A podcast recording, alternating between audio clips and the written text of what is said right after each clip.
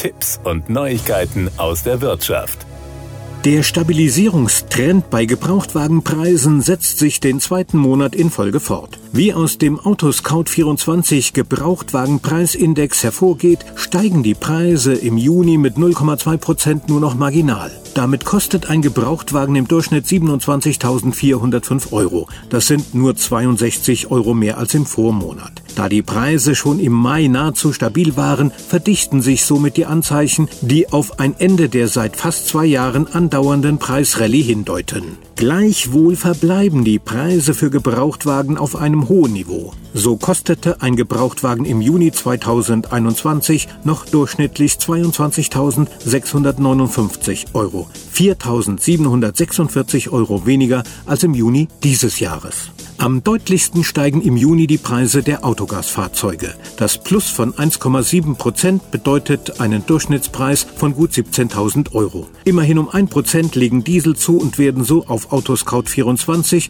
im Schnitt mit gut 29.700 Euro gehandelt. Mit moderaten Preisaufschlägen von jeweils 0,2 Prozent präsentieren sich im Juni hingegen gebrauchte E-Autos mit einem Durchschnittspreis von rund 46.500 Euro und Hybride mit rund rund 42.000.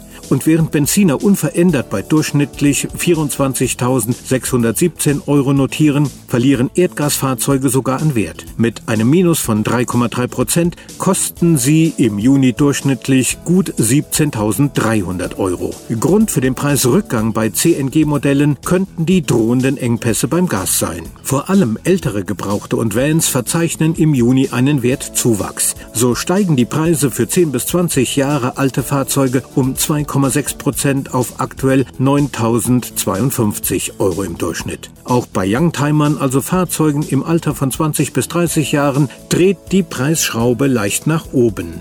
Knapp 8.200 Euro werden im Juni für diese Fahrzeuge fällig, ein Plus von 2%. Und auch Oldtimer verteuern sich mit 0,7% auf etwas mehr als 30.000 Euro im Schnitt, aber deutlich moderater. Vans und Kleinbusse legen da schon deutlicher zu. Ein Plus von 1,4% schraubt den Durchschnittspreis auf etwas über 25.000 Euro. Aber es wird im Juni auch günstiger, wenn auch nur ein bisschen.